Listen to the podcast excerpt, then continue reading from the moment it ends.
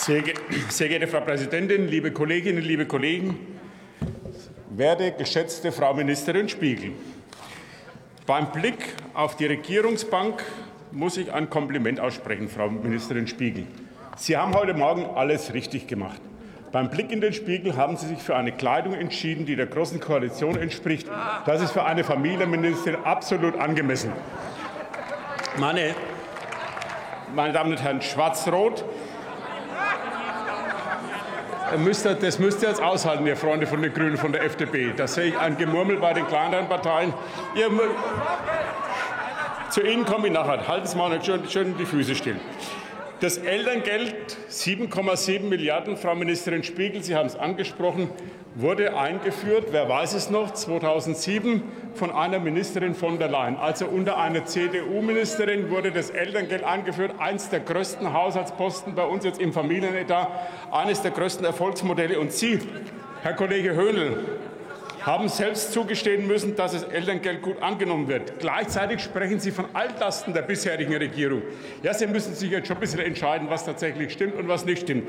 Sie können, Sie können das mit dem Elterngeld nicht wissen, aber neben Ihnen sitzt die Frau Hasselmann. Die ist damals mit mir in den Bundestag eingezogen. Die hat das alles mit.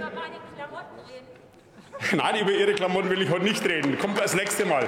Wenn Sie rot wenn Sie was Schwarzes tragen, Frau Hasselmann, da können wir darüber sprechen. Nein. Fragen Sie Ihre Kollegin Hasselmann, fragen Sie oben die Staatssekretärin Ekin Deligus, wie damals das Elterngeld eingeführt wurde unter Uschi von der Leyen, wie schon gesagt, und es war der große Erfolgsmann. Wenn ich jetzt auf die Regierungsbank schaue, muss ich noch was, fällt mir noch was auf. Ich sehe direkt hinter der Ministerin, gerade unterhalten Sie sich, die Staatssekretärin Ekin Deligus und Herrn Staatssekretär Sven Lehmann.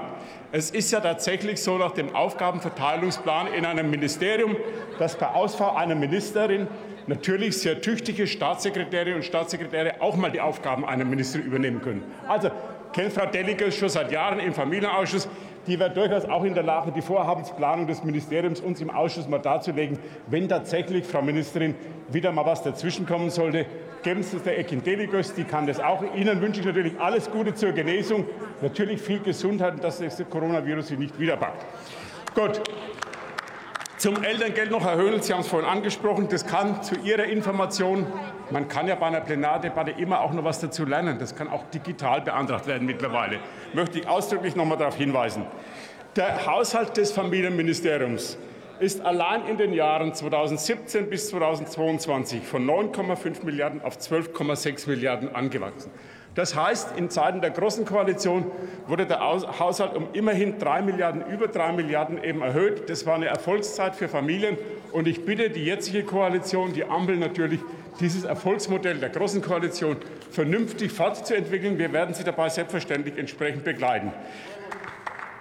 Der, der Einzelplan ist mit 12,6 Milliarden, ich habe darauf hingewiesen, äh, natürlich eben hier eher ein kleinerer. Frau Kollegin, äh, Launert hat vorhin für A&S ausgeführt, dass da der Haushalt 160 Milliarden beträgt.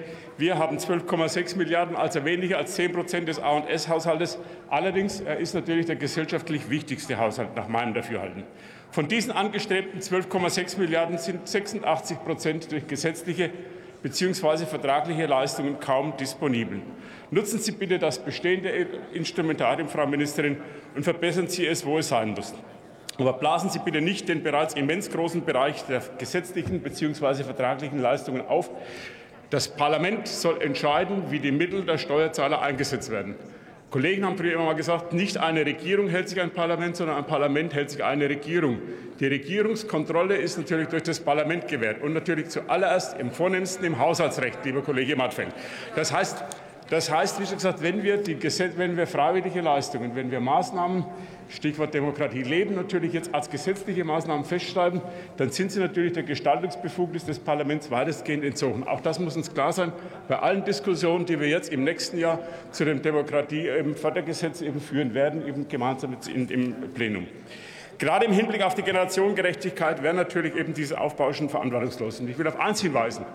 Schulden von heute sind die Steuern von morgen.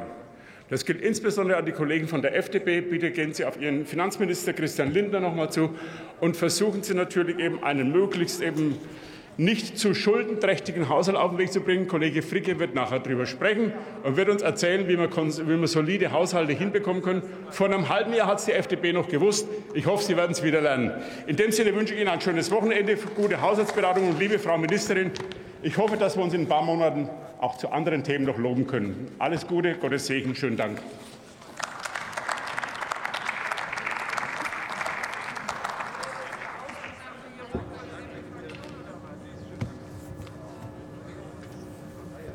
Ich ahne, dass wir uns noch darüber unterhalten werden, ob Kleiderfarben nun genannt werden können. Das ist vielleicht bei Frauen dann eher das, das Thema, weil die Herren oft nur dunkle Anzüge tragen. So kann man nicht so viel zu sagen. Als nächste Rednerin erhält das Wort Jasmina